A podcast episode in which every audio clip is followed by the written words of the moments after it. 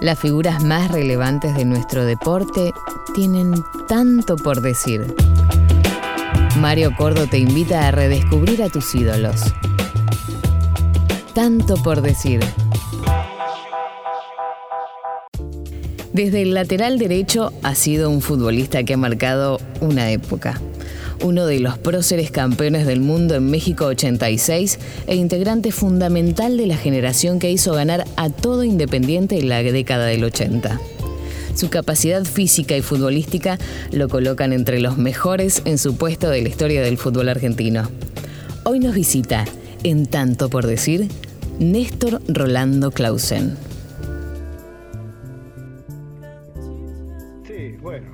Viste como esto, el que vive en Cochabamba es Cochabamba y el que vive en La Paz es La Paz.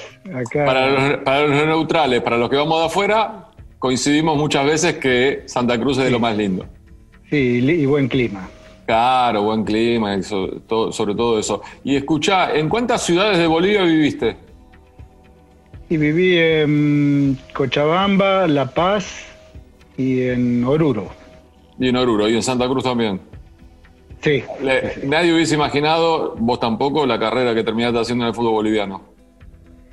No, no, no, fíjate vos que, bueno, esto comenzó allá por el 2000, 2002, cuando vine por primera vez, a fines de 2002 a Oriente Petrolero.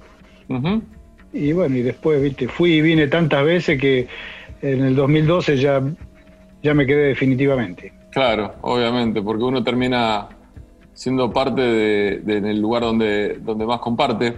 Eh, ¿Cuáles son las dificultades? Desde afuera, uno ve que el fútbol boliviano le ha costado mucho crecer en el último tiempo, en los últimos años. Se nota con las elecciones, eh, se nota con que ya la altura no es un impedimento tan grande para los equipos visitantes. Pero en lo cotidiano, en, el torneo local, en el trabajar día a día con un equipo, ¿cuáles son las dificultades que tiene el fútbol boliviano? Bueno, sí, para mí, viste, sigue siendo las mismas dificultades que, que tuvo desde que yo conozco el fútbol boliviano. El trabajo, no el trabajo, sino la competencia en las divisiones inferiores no, no, no existe. Entonces, viste, acá yo digo, he dicho hace un par de años que el fútbol eh, boliviano va a comenzar a mejorar de acá a cinco o seis años más, porque han crecido mucho las escuelitas de fútbol. Y bueno, ya que no hay eh, una buena competición de divisiones inferiores en los clubes, eh, de repente todas esas escuelitas de fútbol que han aparecido, un poco como era en esa época de Argentina, ¿viste? claro, claro. Muchas, entonces las escuelitas de fútbol van compitiendo y eso ayuda a que los jugadores se vayan a que los chicos se vayan formando. Un poco mejor a lo que venía siendo. Eh, vos sos un poco más grande que yo, pero vas a recordar, ¿te acordás la, Academia Tawichi? Que participaba en torneos juveniles. ¿Qué fue, de, ¿Qué fue de esa experiencia? ¿Qué quedó de, esa, de, ese equipo? Bueno, sigue, sigue estando eh, la, academia, pero, pero bueno, fue, fue una de las primeras que, escuelas grandes de fútbol pero bueno, viste, se hizo una, mala fama en determinado momento, em, con documentos adulterados. Eh, entonces, eh, porque no era normal que, la Academia Tawichi gane torneos internacionales, pero después los clubes no podían demostrar lo mismo. Entonces, ¿cómo era esto? Que solamente la Academia Tawichi trabajaba bien. Claro. Entonces, viste, de repente había chicos de de 14 y 15 años que competían con chicos de 12 y 13 y a esa edad eh, se nota mucho en la diferencia física. ¿viste? Hay una diferencia física importante, técnica, también de resistencia, de fuerza.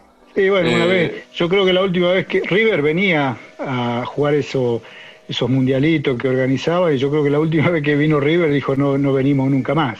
Claro, Justamente porque, bueno, se, había una diferencia en lo físico bastante importante, entonces es como que dijeron esto no es parejo, ¿no?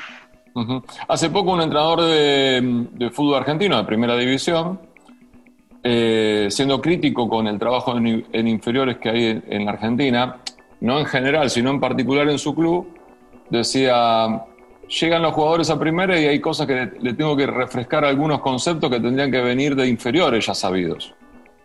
Eh, yo no sé si no es un mal del fútbol sudamericano, no sé si vos también ves eso en el fútbol argentino cuando le prestás un poco de atención a los equipos. Bueno, mira, eh, eh, en esos detalles tenés que estar ahí en, el día a día con los jugadores que te, das cuenta realmente. Yo eso lo he vivido acá en el fútbol boliviano y si vos me decís que esto sucede en Argentina, bueno, es ya estamos hablando de un mal del fútbol sudamericano. Lo que pasa que, viste, el, el, resultado ha llegado también a las divisiones inferiores. Y ahí está el error. Ahí está el error, viste, porque vos cuando empezás a exigir eh, resultados y los técnicos, de, los formadores están pendiente también del resultado, yo creo que hay, hay un error muy grande porque eh, lo importante es que los chicos tengan los conocimientos básicos como para formarse y que cuando llegan al fútbol profesional, como vos decís, el técnico de primera división no, tiene que estar corrigiendo. Ya son, son cosas que, debe conocer desde chico y, y, desde grande, bueno, solamente tendrías que corregir algunos aspectos eh, tácticos y no tantos técnicos, ¿no? Sí, pero en, el medio de todo esto dijiste una palabra que para mí es una de las grandes falencias que tiene por lo menos el fútbol argentino, que es la de formadores. Yo creo que jugadores hay o debería haber por el potencial, porque es una cantera inagotable. Es cierto que aparecen menos que antes, pero también es cierto, veía por ejemplo esta semana un partido de Banfield, que cuando la institución, el club, trabaja bien en inferiores, sale una camada de cuatro, cinco, seis chicos que vos decís, acá hay un potencial, acá el club va a tener la posibilidad de obtener elementos para usar en primera división o para ser vendidos, indudablemente. Claro, después está, ese el tema, ¿viste? Que, vos en la formación, vos, a ver, tenés cuántas divisiones hay y tenés 25, 30 jugadores por división por más que vos seas buen formador, no quiere decir que todos esos chicos van a llegar. Pero muchos de ellos, viste, ayudan a que otros que tengan la, suerte, porque en, definitiva vos tenés que tener condiciones y tenés que tener ese toquecito de suerte. Porque, viste, muchas veces vos estás en un club, yo por ejemplo, te voy a poner el ejemplo, ¿no? En, mi época era muy difícil llegar a primera división. Y yo tuve la, la suerte de que justo un técnico se calentó con un jugador y dijo, bueno, voy a poner un pibe de las divisiones inferiores. Pero eh, si el gitano Juárez no se hubiese enojado en ese momento con un jugador, yo no hubiese tenido la oportunidad de jugar ese partido y a lo mejor eh, ya esa oportunidad ya no iba no la iba a tener más y quién sabe dónde estaría hoy. Entonces, viste, la, la suerte a la que me refiero es de que te elijan justo en el momento. Y bueno, y después está en uno en saberlo aprovechar, ¿no? Pero bueno, es como lo que yo te quería decir de que en la formación no todos, no todos llegan a ser jugadores de fútbol, lamentablemente. Sí, sí, entiendo lo que decís. Eh, uno tiene que estar preparado para cuando le toque. Eso no es suerte. el estar preparado no es suerte. Claro. Y, sí que te toque. sí que te toque. Claro. Vos fijate lo que jugaban en, el lugar de Bochini, por ejemplo, el Independiente. Tal cual. El Bocha, el Bocha jugó 21 años. Así que lo que, lo que juegan en la posición del Bocha, ¿sabes cuánto habrán pasado que a lo mejor eran buenos jugadores? Pero ¿y cómo iban a hacer para jugar en lugar de Bochini? ¿Puedo decir algo? Esto corre por mi cuenta. También hubo un par de laterales derechos muy buenos que el que lo, que el que lo tapaste fuiste vos. Y sí, y sí, bueno, eh, y claro, si yo jugué nueve años en el club, lamentablemente era, eh, era así el tema antes. Ahora digamos que es, es un poco diferente, porque los jugadores están un año y ya ya, ya se van. Entonces el, recambio eh, te da más posibilidades de llegar.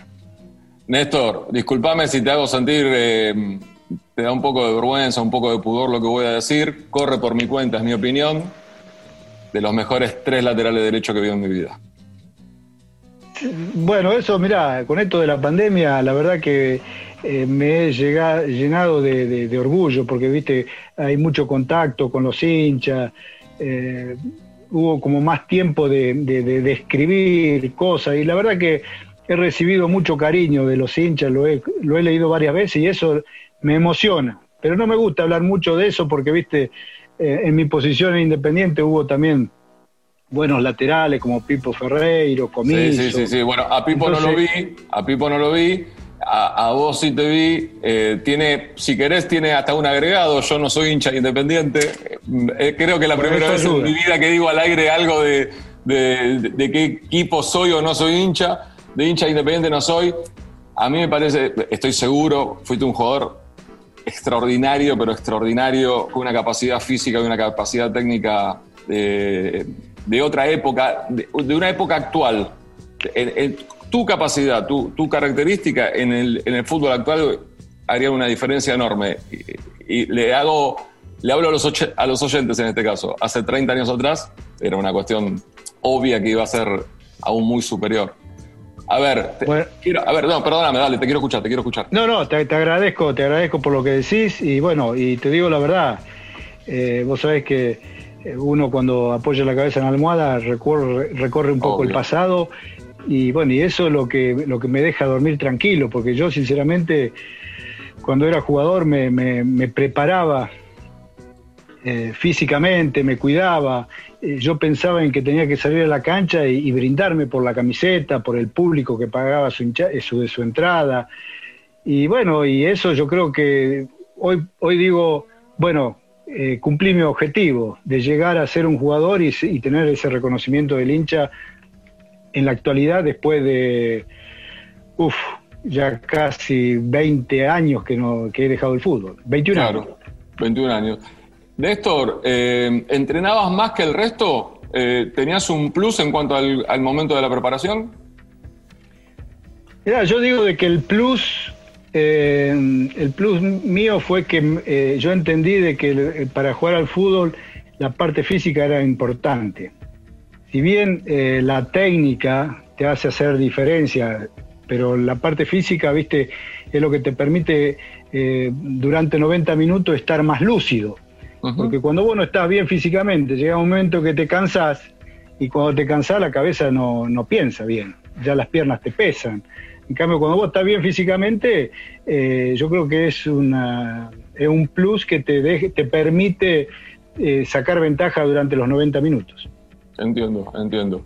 Eh, para, ya, ya, que te la bancaste y lo resolviste bastante bien y no te sentiste tan incómodo, mi podio eh, lo, lo, mm, completan eh, Javier Zanetti y el Negro Ibarra. ¿Reconoces en ellos también grandes laterales? Sí, sí, sí, sí. Bueno, y aparte, viste que yo me acuerdo cuando era cuando era pibe me preguntaban quién es tu, tu mejor en, tu posición. Yo me acuerdo que decía eh, Saporiti, que jugaba en el lateral de River. Y bueno, y una vez yo me acuerdo también que le preguntaron a Zanetti, porque Zanetti era más chico que yo. Sí. Y bueno, le preguntaron y él me nombró a mí también. Siempre te nombra a vos, siempre te nombra. Claro, entonces, viste, esos son. Y bueno, y el Pupi llegó, llegó a ser también en su momento, porque yo habré sido el. Eh, eh, porque, viste, estos son, son etapas, no es que uno. Claro. uno dice, hoy, por ejemplo, se dice el mejor del, de la historia de Independiente, el lateral, Klaus. No, yo fui desde el 80 al 89, hasta en esa época, en esa eh, etapa. Después en otra etapa fueron otros. Y bueno, y el Pupi fue, yo creo que fue uno de los mejores en su momento también. Sí, indudablemente, indudablemente. Néstor, ¿podemos hacer una pausa? ¿Tenés un Dale, vamos, ¿Sí? Hacemos una pausa y sigo charlando con Néstor Clausen. Él desde Bolivia, yo desde aquí, desde Buenos Aires. Mario Cordo te invita a redescubrir a tus ídolos tanto por decir. Néstor, tuviste la posibilidad de, ser campeón con Independiente, pero sos campeón del mundo. Hay 43 solamente en el fútbol argentino que tuvieron la posibilidad de, ser campeones del mundo. Los, dos planteles con Daniel que estuvo en los dos, en el 78 y en el 86. Esto que decías vos de acostarte y apoyar la cabeza en la almohada, ¿te viene a la mente ese orgullo, esa, esa satisfacción? Sí, sí, sí, por supuesto. Cada momento, viste, eh, cada momento me viene a la mente. Eh, el haber llegado a, debutar en Independiente, en haber salido campeón, eh, ahí en el Metropolitano, en la Libertadores, la Intercontinental, después llegar a la selección, estar en un mundial. ya es, importante para un jugador de fútbol. Y después tener la, posibilidad de, ser campeón ya es lo máximo para, cualquier jugador, ¿no? Sí, y, hay algo que ha ocurrido que mm, si bien estuvimos muy cerca en el 90, también en el 2014 mucho más creo, eh, técnicamente, eh, no es tan fácil salir campeón, ¿eh? Creíamos que era fácil, creíamos que, cada dos o tres mundiales Argentina iba a ganar uno y hace ya 34 años que no lo gana. Bueno, pero esa es la mentalidad del argentino. Eh, no es fácil salir campeón del mundo. Eh, lamentablemente el segundo lugar no es, un reconocimiento, pero tampoco es fácil llegar a la final. Sin embargo, viste, Argentina estuvo en dos finales. Y, lamentablemente, como dije antes, viste, los técnicos y los jugadores en, su momento no, fueron reconocidos, porque lo único que sirve, sobre todo en, este fútbol actual, es ser campeón. El segundo, del segundo nadie se acuerda. ¿Qué, hay que tener para ser campeón del mundo? Y hay que tener eh, jugadores de jerarquía y, aunque te parezca mentira, tenés que tener suerte también porque si Higuaín en esa última pelota que, se pierde el gol en, Brasil, a lo mejor estaríamos hablando de otro Argentina campeón. Y lamentablemente vos fijate como eh, es increíble el gol que, se falla y, por esa jugadita, por, por 10 centímetros, viste, Argentina no fue campeón. Y bueno, esta, a veces no sé si es el, destino o qué, pero yo creo que eh, ese, ese, equipo también merecía, y sobre todo lo merecía Messi, ¿no? Porque Messi lo, con lo que ha, demostrado en, el Barcelona y lamentablemente, viste, en Argentina no es reconocido justamente porque, porque no, le, no ha tenido logros con la, selección argentina. Sí, le ha faltado el título. Sí, entonces, eh, si, Messi logra ser campeón del mundo, de repente el, el público argentino lo ya lo respetaría de otra manera. ¿Y qué toque, qué, momento de suerte sentís que tuvieron en México 86? Nosotros la suerte creo que la tuvimos en las eliminatorias, porque logramos la, clasificación en el último partido, en el último minuto. Yo creo que la suerte de, de Argentina del 86 comienza ahí. Y bueno, porque aparte nadie, nadie daba eh, posibilidades. ¿Quién iba a hablar de ese equipo cuestionado? Porque en definitiva el más cuestionado era Bilardo. Pero ¿quién iba a decir de que Argentina podía ser campeón del mundo? Me acuerdo que hasta el presidente de, eh, ¿cómo es? de Deportivo Español, Sebani creo que era. Río, Río Sebani. Exacto. Bueno, eh, se, me acuerdo que dijo, si Argentina sale campeón, yo pongo 200 mil dólares. Y bueno, salimos campeones hasta hoy estamos esperando los 200 mil dólares, ¿viste? Ah, pero sigan esperando porque no creo que los traiga. y bueno, pero ¿viste? Él lo dijo como eh, para figurar y diciendo, ¿más qué van a salir campeón? Pero bueno, ¿viste? Eso entonces yo creo que eh, el grupo se fue haciendo fuerte fue haciendo fuerte tras las críticas y llegar al Mundial, ya ganar el primer partido, eso dio mucha confianza. Eh, después eh, Carlos hizo cambios, eh, sobre la marcha hizo cambios y que, finalmente le estuvieron dando la razón, porque el equipo fue jugando bien, ganando y, después llegó un momento que, que eso, el equipo mismo sentía esa sensación de, y aparte teníamos al, al número uno del mundo en su mejor momento. Tal cual, tal cual. Creo que eso no se podía escapar, ¿no? Estoy hablando con Néstor Clausen. Te pregunté lo de la suerte porque vos dijiste que hay que tener dos cosas: jugadores de jerarquía y suerte. Lo de jugadores de jerarquía es como muy obvia la pregunta, me parece, ¿no? Sí, sí, la jerarquía, viste, lo que te permite eh, por ejemplo, viste, vos antes decías que ahora viene a jugar a Bolivia a la altura y ya no hay tanto miedo. Pero justamente ese miedo eh, se lo sacan los jugadores de jerarquía, porque la jerarquía es lo que te permite tener un buen pase, un buen control, buen dominio del juego. eso te, permite la jerarquía. Y la experiencia te da tranquilidad también, por supuesto. Pero bueno, yo creo que en, ese mundial Argentina eh, fue. Bilardo es como que, que tuvo la, capacidad como para juntar todo, juntar todo eso y lograr que, que sea un equipo ganador, ¿no? Por eso te decía, porque tenía muchos jugadores de jerarquía, realmente. Sí, sí, sí, sí, sí. Y bueno, muchos jugadores de jerarquía que a la vez eh, el número uno, eh, su presencia eh, agrandaba aún más el, estado anímico de cada uno y, ahí crecía aún más la jerarquía de cada uno. ¿no? ¿Qué, te pasó? ¿Qué sentiste? ¿Cómo te enteraste? ¿Qué, sensación te dio los, días siguientes con la muerte de Diego? Y mira, fueron sensaciones diferentes. Eh, como yo, porque viste como se lo veía últimamente, porque se lo veía bastante deteriorado. Entonces fue como, como diciendo que no fue una sorpresa, eh, como que yo sinceramente cuando lo he visto en las últimas imágenes, eh, hasta, hasta imaginaba algo de eso, que podía llegar en cualquier momento, porque no, no lo veía bien.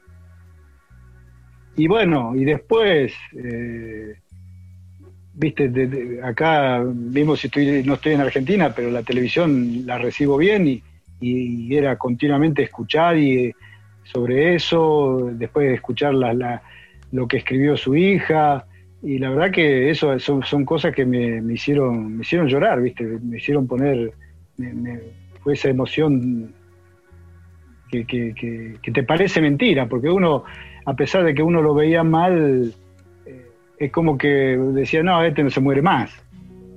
Eh, como que lo íbamos a tener siempre. Y de repente, viste, que, suceda eso, te, golpea, te golpea y bueno, y, Diego no era amigo mío, pero yo fui un, buen compañero de él durante 28 partidos que me tocó jugar en la selección, pero bueno, ya haber compartido vestuario, eso y muchos entrenamientos, por supuesto que eso te llega, te llega a, a golpear, ¿no?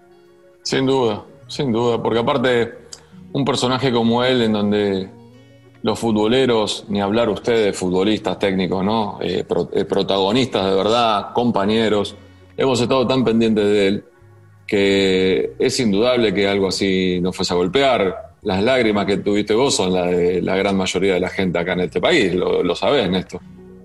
Sí, no, pero yo creo que las lágrimas de, muchos hinchas es lo que más me hizo también a mí eh, aflojar, ¿eh? Porque te puedo asegurar que muchos hinchas eh, lloraron, pero porque lo vivieron de así realmente.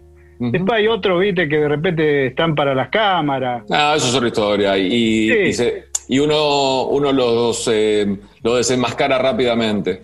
Pero sí, Como también hay periodistas, eh, te digo. Eh. Claro que sí. Bueno, estamos, digamos, Viste cuando decimos hay buenos y hay malos, hay periodistas y buenos y hay malos, hay futbolistas buenos y hay malos, digamos, en cuanto a calidad humana, digo, ¿no? No, eh, si, si, si, pueden jugar o no, o, si son buenos periodistas o no, en calidad humana, digo. Sí, bueno, eh, sí, tienes razón, eh, como hay jugadores buenos y malos también.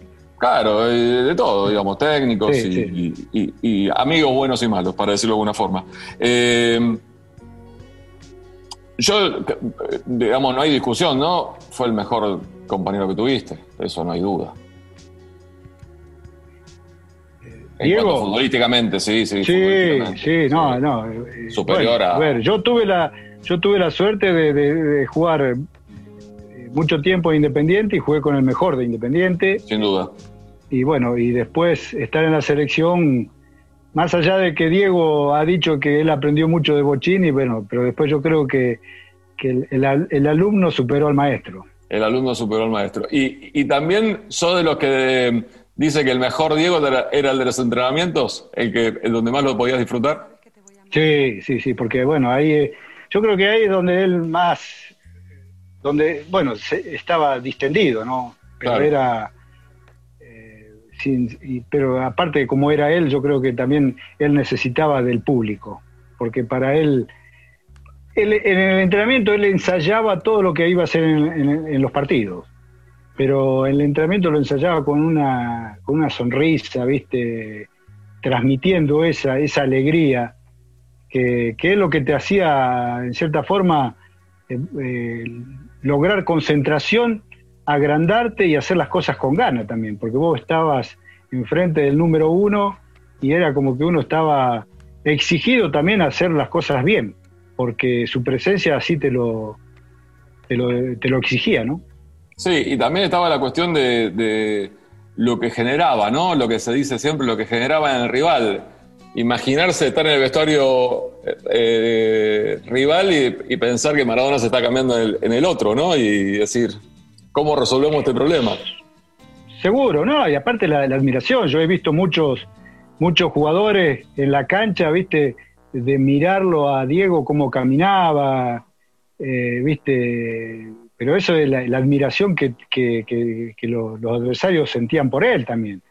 Más allá de que, bueno, en determinado momento la admiración se acababa porque a Diego le pegaban como loco, ¿viste? Terrible, terrible. Cuando, cuando comparamos las épocas, imagínate lo que hubiese sido con Fair Play, ¿no? Con Fair Play, con Bar, con cómo, cómo se cuida hoy, afortunadamente, cómo se cuida hoy a los jugadores habilidosos. Sí, sí, sí. Bueno, esa es una ventaja que tienen hoy Messi, los Ronaldo. Eh, antes era, era terrible como se pegaba, se podía pegar, era más para. Bueno, eh, eh, iba a decir más para hombres, pero bueno, es como que. Más, malintencionados. Sí, sí, sí. Más malintencionados. Aunque, aunque yo soy consciente de que en determinado momento también he dado algunos golpes. ¿Y pero ¿y cómo no? Y siendo defensor. Lo recibía, eh.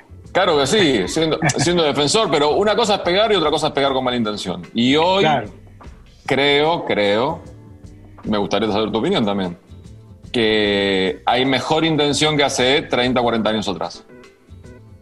Sí, sí, sí, sí. Sí, seguro. Pero bueno, yo creo que a mí, me, a mí me gusta mucho el fútbol alemán, el fútbol inglés. Creo que ahí está la, verdadera lealtad, donde el jugador no necesita estar tirándose al piso y revolcándose. Eh, yo creo que esos son, hay que copiar los buenos ejemplos. Y en ese sentido yo creo que, esos países están mucho más eh, adelantados, ¿no? Sí, Juegan más por, por, el espectáculo que sin sin la necesidad esa de, buscar de sacar una ventaja extra futbolística. Viste que muchas veces en el fútbol inglés hasta se repudia el que hace un poco de trampa o el que finge o el que exagera la, infracción. Sí, sí, sí, sí, sí. Eh, eh, está bueno eso. Sí. ¿Te ha pasado de, obviamente con la selección, sí, recuerdo aquella gira por Alemania, Suiza y Bélgica, pero cuando jugaste en Suiza, ¿te has pasado, has tenido la posibilidad de jugar en, Alemania o en Inglaterra, de, vivirlo desde adentro, esto que marcás vos?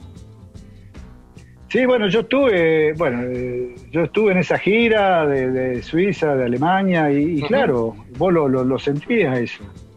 Eh, pero bueno, es una, es una costumbre, ¿no? Eh, es como que también en las calles respetan a no pasar el semáforo en rojo. cosa que, viste, hasta vos mismo habrás pasado en rojo más de una vez, yo lo he pasado. Más de una vez. Y bueno, y sin embargo, viste, allá eh, está el semáforo en rojo, no hay nadie que cruza para el otro lado, pero hasta que no cambia no, no cruzan. Los peatones que están esperando en la, en la, acera, los autos frenan para que pase el peatón. Entonces, viste, son costumbres costumbre de vida totalmente diferentes. Lo adjudicamos a la educación eso, ¿no? No hay otra historia. Sí, en ese sentido, en ese sentido tan muy avanzado. Sin duda, sin duda. Néstor, ¿podemos hacer el último corte? Dale, vamos. Sí. Y después sigo charlando con Néstor Clausen. Tanto por decir. Néstor, em, los años que tenés como técnico, la experiencia que has sumado, obviamente nunca, eh, nunca uno para de aprender. Eh, ¿Descubrís hoy que Bilardo tenía todo claro en México 86? ¿Que las cosas salieron como él creía? ¿O que se fue encontrando, como decías vos, con situaciones que con los cambios en el equipo y con, obviamente, con los resultados y con los rendimientos, fue resolviendo problemas sobre la marcha? No, yo creo que fue, fue resolviendo problemas sobre la marcha. Y bueno, y eso es también, es una capacidad, ¿viste? Porque él no, no murió con, con Clausen, por ejemplo, que yo había jugado todos los partidos en la eliminatoria, salvo el último que estuve suspendido. Eh, a mí, sinceramente, la, altura de México me afectaba bastante, ¿viste? Mi forma de jugar era eh, ir y venir, pero allá me, costaba. Entonces, ¿viste? Él, vio que, algo andaba mal y no dudó en hacer cambios. Después Fíjate que saca a Garré y pasa a jugar, eh, prácticamente él, no había ensayado nunca con línea de tres. Y termina haciendo eso para poblar más el mediocampo, porque los otros rivales también jugaban con un solo delantero eh, a razón de la, de la altura. Entonces, él, él decidió tomar eso, eh, hacer esos cambios para poblar más el mediocampo, pelear más los partidos ahí y bueno, y tenía justamente volantes con llegada, que de repente no era necesario tener eh, atacantes, sino era importante también tener volantes con llegada al área y, por suerte salió todo bien, ¿no? Sí, sí, recuerdo perfectamente aquel partido con Corea, donde estuviste desconocido, digamos. Sí, ganamos, ganamos, ganamos 3 a 1 y vos fijate, sí, sí, sí, pero, no, tuviste, no tuviste el rendimiento que uno esperaba de vos, digamos, a lo que estábamos acostumbrados de vos. Claro, claro. Yo había tenido muy, muy buena la. estuve muy bien en las eliminatorias. Ajá. Pero bueno, lamentablemente yo soy consciente de eso, por eso no, no reniego. Eh, muchas veces, eh, ahora que soy técnico, muchas veces hay jugadores que te quieren eh, están de mal humor porque uno lo saca, y yo le pongo ese ejemplo. Claro. Yo pongo ese ejemplo, que muchas veces, que ellos, muchas veces el jugador se enoja, pero ellos recién se van a dar cuenta cuando sean técnicos.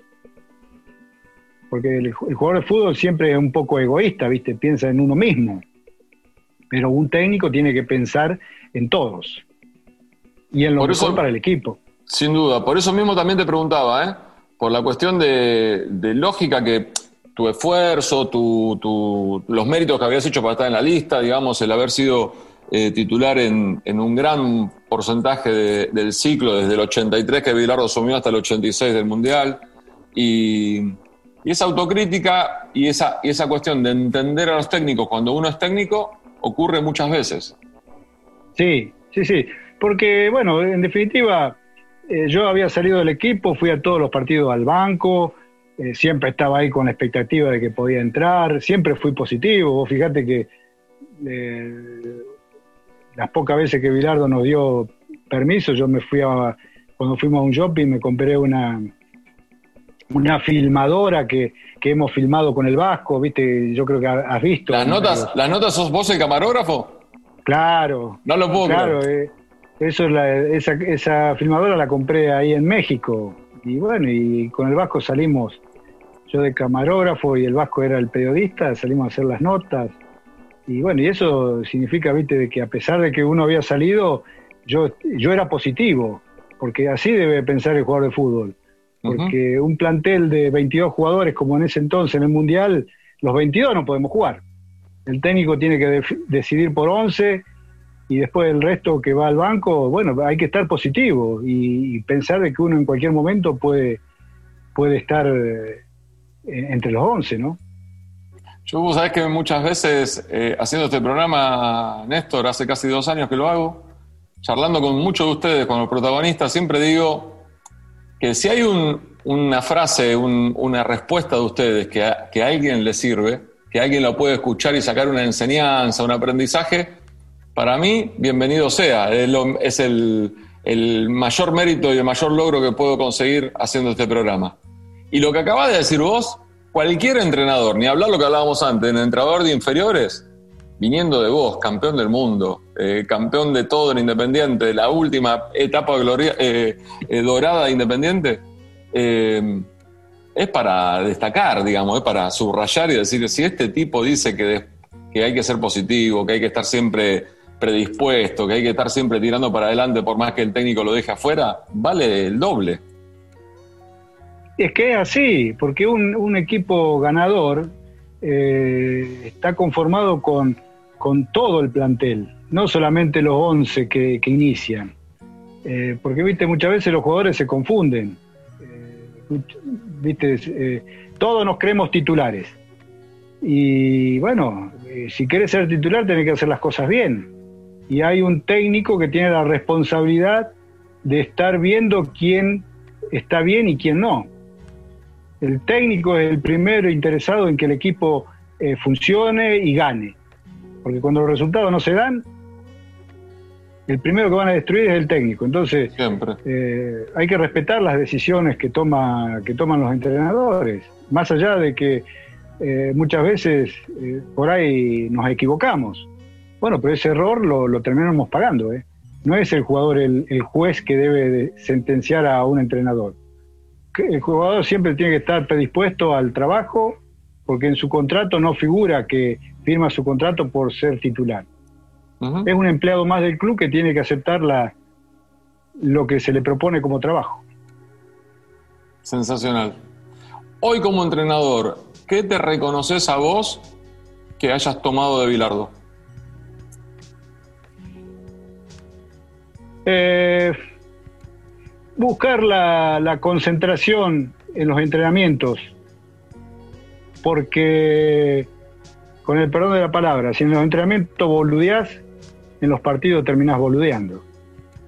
Entonces, como eh, entonces la concentración también se entrena, así como entrenás un pase, un cambio de frente, un remate al arco.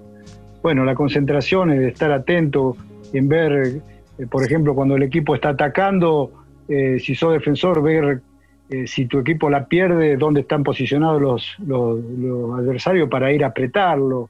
Eso es vivir el partido, ¿no? Eso es, lo que más me, ha remarcado. vivir el partido y estar concentrado para que si el rival te gana, que sea por virtud del rival y no porque vos estás dormido. Perfecto. Entendí, clarísimo. Eh, Independiente está pasando un momento futbolístico como, como el que le pasó en varios, en varios de los últimos años, complicado, sobre todo más que complicado, polémico, porque quizá los resultados no fueron tan negativos, pero sí en momentos culminantes, la eliminación de la Copa Sudamericana, la derrota del otro día con Boca, parece que Pusinelli no va a seguir siendo el entrenador, Encima, el secretario deportivo del club es Burruchaga. Lo conoces hace, no sé, 40 años más o menos, se me ocurre. Sí, 40 años. Sí. ¿Te genera ilusión? ¿Te genera expectativa? ¿Estás atento? ¿Crees que en algún momento te podría dar la chance nuevamente independiente de ser técnico? No, es que no quiero la chance yo. Yo ya estuve en Independiente, me inicié como jugador y como técnico. Yo debuté en Independiente como jugador y como técnico. Y tuve una experiencia que Independiente estaba exactamente como está hoy. Mal económicamente, eh, con muchos jugadores jóvenes del club. Y, y fíjate que no había plata eh, cuando yo estaba y bueno, después me, terminé yendo y resulta que cuando fue gallego le llevaron 13 jugadores y después sale Independiente campeón. Entonces, viste, yo viví esa experiencia que le di una mano al club, puse la cabeza y bueno, cuando vi que, que ya los insultos se venían para mí, dije, no, no, pará, esto, de acá yo me voy, porque yo no soy culpable de esto. Y es un poco lo que le está pasando a Pusineri, ¿viste? Cucineri es uno de los últimos campeones en Independiente en el 2002, eh, no deja de ser otro ídolo, que lamentablemente fue con mucho entusiasmo. Él hizo un buen trabajo en Colombia, fue con mucho entusiasmo Independiente, pero, eh, viste, a mi entender, hizo bastante con lo poco que tiene, hizo debutar muchos chicos, pero Independiente no es un club para eso. Independiente es un, una institución que tiene hinchada que te va a exigir campeonato. Y la verdad que Independiente no está para eso hoy. Es por eso de que yo te, digo con un rotundo no, que no quiero ni siquiera tener la posibilidad de ir a dirigir Independiente. Porque yo tengo muy buena relación con los hinchas y lamentablemente cuando vos en el fútbol no tenés resultado, al hincha no le importa quién es el que está en el banco. Fíjate que mismo el Bocha estuvo en el banco y, la gente le demostró su que no estaba conforme con lo que el Bocha hacía, el Bocha y Carlos Fren. Entonces, ni el Bocha se salvó en el banco. Así que, ¿para qué? Poner en riesgo esa buena relación que yo tengo con los hinchas. Yo prefiero que el hincha me recuerde a mí con lo que fui como jugador y no como un técnico que no le dio resultado al club. Tenés una inteligencia distinta, Néstor, ¿eh? Porque cualquier, otro se, cualquier otro se tiraría de cabeza. Es que, viste, la, es una tentación dirigir Independiente. Es una tentación. Pero para mí no es, ah, quiero tener trabajo, voy. No, no, yo pongo en la balanza, eh, es, como que estoy poniendo en la balanza mi pasado futbolístico. Entonces, yo ya tuve una, una etapa como jugador que me fue bastante bien que el hincha me lo reconoce. Entonces, a mis 58 años, ¿para qué voy a poner en riesgo eh, de tirar eso? Porque en definitiva el hincha después se olvida de, tu pasado futbolístico y vive el presente como, como entrenador. Y hoy yo creo que hay equipos que están más fuertes que Independiente y a Independiente le va a costar, le va a costar conformar ese equipo campeón, sobre todo porque económicamente no está bien. Sí, el hincha se olvida de lo que fuiste como futbolista y hay algo también cruel, y no que tengo algo contra los jóvenes, ni mucho menos, pero viste que los menores de 25, los menores de 30, los menores de 20, antes era alambrado, ahora vas van a encontrar acrílico de la platea atrás del banco de suplente y te insultan desde ahí sin saber, saquemos Clausen, sin saber quién es el que está ahí parado en el banco de suplentes, qué hizo por Independiente en su momento o por el equipo que sea. Esto no es exclusivamente del hincha independiente. El hincha del fútbol argentino es así. Tiene poca cambió, memoria. Cambió. Tiene poca cambió, memoria. Cambió, cambió, cambió. Bueno, pero antes por lo menos el hincha venía y te insultaba en la cara. Hoy te insulta por WhatsApp. o, por, o por el Facebook, por las redes, por redes sociales. sí. Claro. Entonces, viste, hasta en eso ha cambiado el hincha. Pero bueno, es lo que nos toca vivir y hay que respetarlo también. Lo entendí perfectamente. Néstor, para mí un placer, ¿eh? pero de, verdad de, lo, de, haber disfrutado mucho de la charla.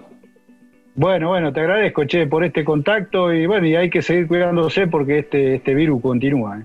Sí, hay que, cuidar, hay que cuidarse mucho. Y, te deseo una, feliz Navidad y un, y un gran año 2021. Dale, gracias. Igualmente te mando un fuerte abrazo. Otro para vos. Chao. Chao, chao. Tanto por decir. Una charla entre amigos. En Club 947.